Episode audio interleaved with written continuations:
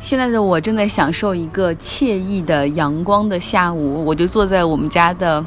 阳台上晒着太阳。马路对面的餐馆请来了爵士乐队，所以我就可以在这儿喝着我自己的酒，享受免费的演出。这一周发生了很多事情，我是说。国际舞台上面，首先以色列大选，内塔尼亚胡再次当选，第五次当选以色列总理，这也是创了历史吧。英国脱欧更有意思，他们终于在欧洲议会那边争取到了脱欧的延长，居然可以延长到今年的十月三十一号。在这个之前，他们争取要达成一个方案。在整个的欧洲议会里面，最替特蕾莎梅说话的两位，当然都是非常重量级的，一个是。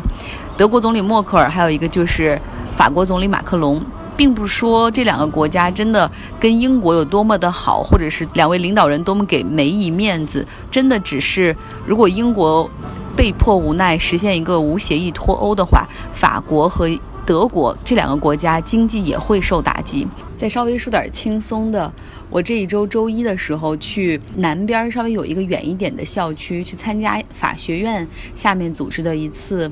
业内的论坛，他们请了好多专家去探讨中美贸易战关税的问题，以及美国限制外国投资的那个 Sophia's 法律变更的问题。然后这才给了我一次深入我们学校区之外南部的机会。然后走在这边的时候，就会发现，哎，有很多。很好的那种 house 独栋，甚至是比较大的独栋，它上面都有用希腊字母标注的，比如说 A R K 呀之类，但是都是希腊字母，二十多栋吧，就沿着几条路这样蔓延出去，这些房子都有年头了嘛。伯克利今年一百五十年，这些房子有的有一百多年的历史，短的也有七八十年的历史，所以他们的建筑风格都是那种比较老派的欧式风格。住在里面应该很舒服，确实里面有学生住。如果稍微晚一点路过那儿，你会发现，哇，他们放音乐声音好大，然后可能在后院开 party。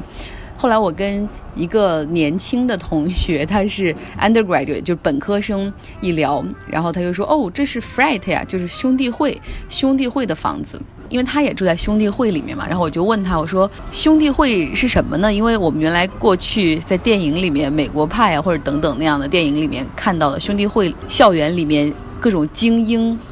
男孩们的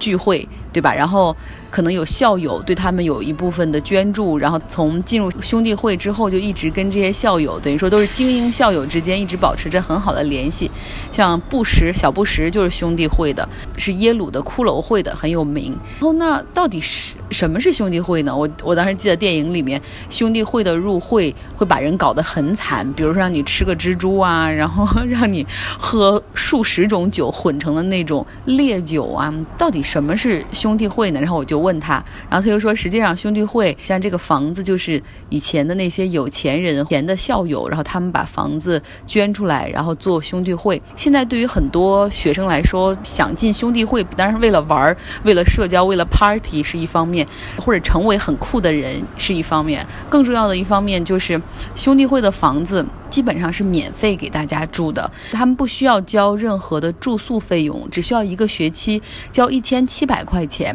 有维修费、维护费，然后有的时候可能开完派对太乱了，会找人来维修。然后当然这一千七百块钱，更重要的是酒的费用，一大笔钱，然后要拿来买酒。兄弟会里面几乎每个周末都在有派对，都可以带朋友去。我就问他，我说：“那你是怎么入会的呢？”他又说：“入兄弟会就是最关键的，就是你要让他们里面的人喜欢你。大四的学生，他们叫 senior，毕业的时候可能都会把这个房子。”就会空出来几间，然后他们这个时候就会在想着去找新人来入住。那怎么找呢？就是通过办 party，比如你运动也很强，然后身材也很好，很善交际谈吐，就慢慢的利用大一的时间，然后去认识这些兄弟会的人，去参加他们的 party，跟他们玩儿，让他们认识你，喜欢你，跟他们聊天，然后你就跟他说：“哦，我想到你们这儿来住啊。”当然了，每一个人入会的时候都还是会被整蛊，就是会有很惨的，所以我就问他，我说：“哎，你入会的时候到底被怎么整了？”他都拒绝透露。虽然说那样的嗯房间也可能不是一人一间，可能是两人 share 一间，但用他的话说，里面你会觉得很开阔，一个是离校园很近，另外一个所有的房子的层高都很高。然后你现在再去真正的那种宿舍，或真的去一些像我住的这样的公寓里面，就会觉得很有压迫感。我还有另外几个朋友，我们上一学期跟这个 undergrad 就跟这个本科生的小孩，我们是一起做那个海上风电的项目嘛。然后我们就说，呃，能不能在我们毕业之前，然后让我们去，哎，你们每周末都有 party，然后让我们也去兄弟会的派对上见识见识。尤其是我提议的，然后他就说，哦，那可以，但是明显你能觉得他不太乐意，因为很可能他带的朋友是所有朋友中，你不仅是年纪最大的，可能也是最。不酷的，他就说哦，但有一个问题，就是我们的派对经常都是在一点钟，晚上一点钟开始，所以到时候我定了时间告诉你们，然后你们可以先先睡，然后等到一点钟左右，你们再起来那个梳洗打扮再过来就可以。来太早的话，我们派对还没开始。但是兄弟会搞得太过分的事儿也是常有的，经常。太吵了，像我并不住在校园的南边嘛，然后我有同学住在那边的 International House，然后他们说有一天晚上，那真的是从半夜两点一直嗨到了凌晨五点，很吵很闹，然后甚至有人报警警告他们要把音乐小点声或者派对赶紧结束。那在就是加州大学系统，另外有一个分校叫 a r a i n 前一段时间还有一个亚裔的学生，然后他在参加兄弟会的派对的时候饮酒过度，然后还酒精中毒死了。所以兄弟会也就是那样嘛，就是当你年轻的时候去看一下热闹一下，但是就不要太 stupid 在里面。我们学校每一年考试周嘛，考试之前有一周叫 RRR，就是他们也叫死亡。Death Week 叫死亡周，因为这一周学校是留时间让你 review 去复习的。但是好多兄弟会他们就认为这一周反正也没什么事儿，然后我们大家就先去 party，去外面，这时候就有时间了。他们有时候就去太浩湖，比如说优胜美地，去里面连野营带喝带玩儿，然后要玩到周三周四才回来，然后最后用三天时间冲刺学习。所以我经常在想，就是那些真的住在。Fred 住在兄弟会里面的那些人，但是毕竟还是校园里很少数的一部分人，他们真的能够安心学习吗？其实一直以来就想跟大家分，还分享分享一个观点：我们中国人特别喜欢去评判一个什么东西，或者是一个人，或者是一个事儿，叫 judging。我给大家举个例子，什么叫 judging？就比如说你在街上走，然后你可能看到迎面走过来一个女士，可能会觉得她衣服穿的不好看。就是你为什么要这么快就做出这个决断呢？有些人不只要做出这个决断，甚至还可能就直接说：“哇，这穿的这么难看。”有意无意的都会让对方听到，或者就是比如说一个稍微微胖一点的女孩，可能走在街上，可能就会有人说：“你看她好胖啊。”这种事儿经常会发生在国内。就是为什么我们要不停的去？judge 别人呢？有一个理念，美国人这边他们就很讲究一点，就是 noticing without judging，就是我们可以去观察这个世界，但是你不要带入你自己任何的观点或者是定论。然后你比如说，我现在看到我们家对面有一个服装店，我觉得他的衣服，嗯，品味。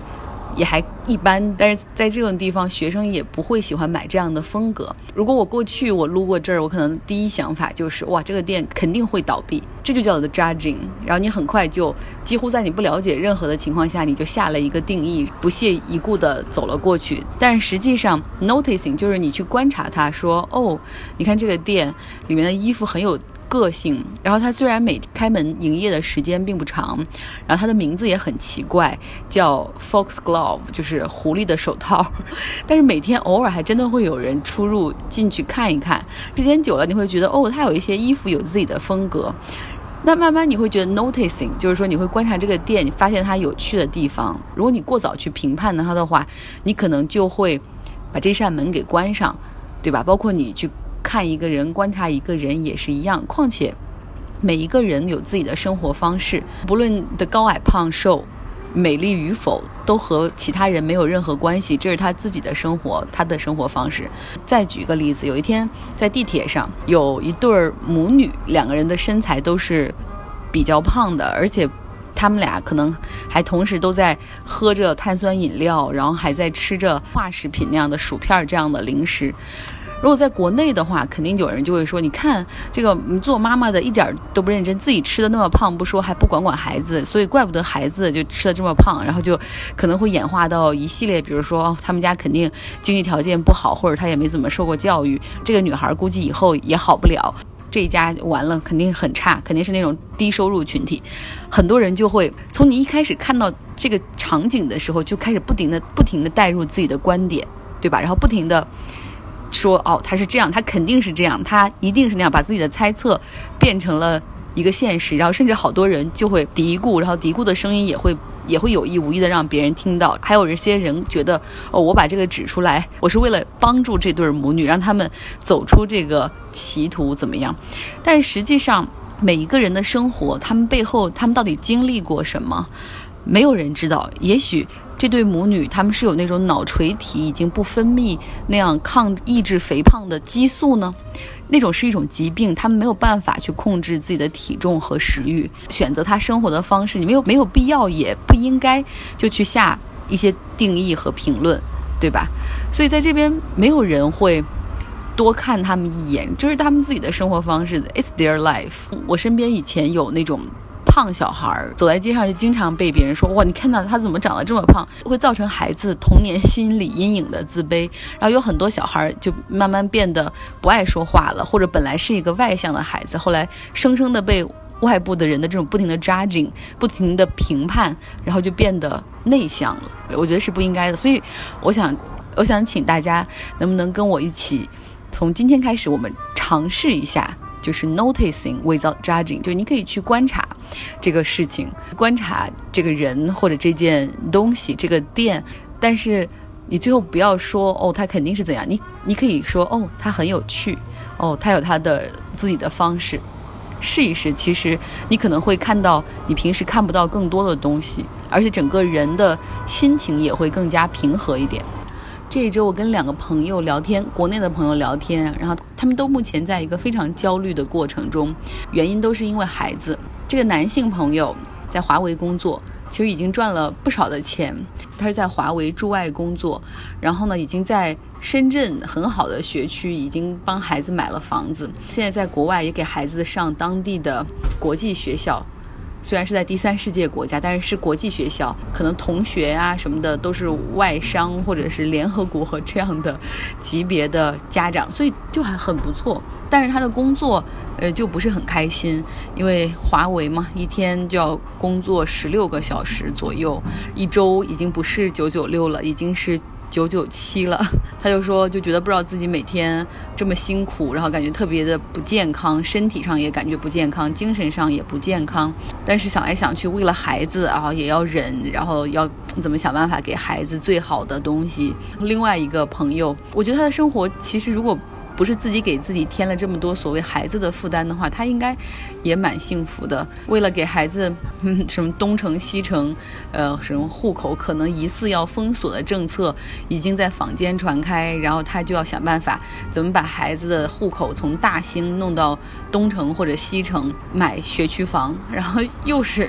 房子、孩子、教育。就是有很多人给买学区房的都是这样，要卖掉旧房，然后再添钱换成东城西城的那种房，中间的差价还不少。你卖房是需要周期的，打款和银行放款需要周期，同时你新房的话。肯定是要提前付定金首付，这中间有一个时间差。其实我知道他平时是那种特别不愿意问别人开口借钱，自己一旦是有办法的话，也绝对不会问别人借钱的那样的人，很要强。然后结果这一次没有办法，他就在微信里面比较，除了同事之外，可能亲人、朋友、同学，然后就是群发。就想要借钱的这样的信息，什么时候可以还，什么时候有很多的细节，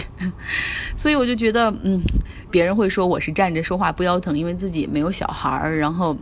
现在一直选择逃避生活，我也没有办法说，但是只是陈述这样的事实。其实有的时候我就在想，在我们这个年代的时候，家长也会想办法说把最好的东西给孩子，但是还没有一个概念叫。不让孩子输到起跑线，像我啊，像我身边的好多朋友，我们也是在二线城市、三线城市读书，也不一定是当地的重点学校。但最终我们也找到了一个方法，然后找到了一条路，然后 work it out。比如说到了北京上学读书，有好的工作，然后有开心的人生。我觉得家长如果说我想给孩子最好的，实际上你应该给孩子最好的是是陪伴，是你能给他的教育，对吧？我看到很多。的家长，嗯，有我的朋友，有我的亲人，他们都每天说我要给孩子最好的，可以给孩子买最好的东西，报给孩子报最好的学前班、幼儿园，但是他们没有办法在孩子在家的时候陪孩子玩，他们更想自己看视频，然后扔给孩子一个 pad，让孩子去看动画片，或者是自己。一天在刷手机，小孩自己在那边默默地玩玩具。所以，到底我们怎么样去衡量我要给孩子最好的？究竟是什么对孩子是最好？哦，这个我也不去下这个评判吧。但是大家自己去想，给孩子时间吧。我觉得，给孩子你的时间是对孩子最好的。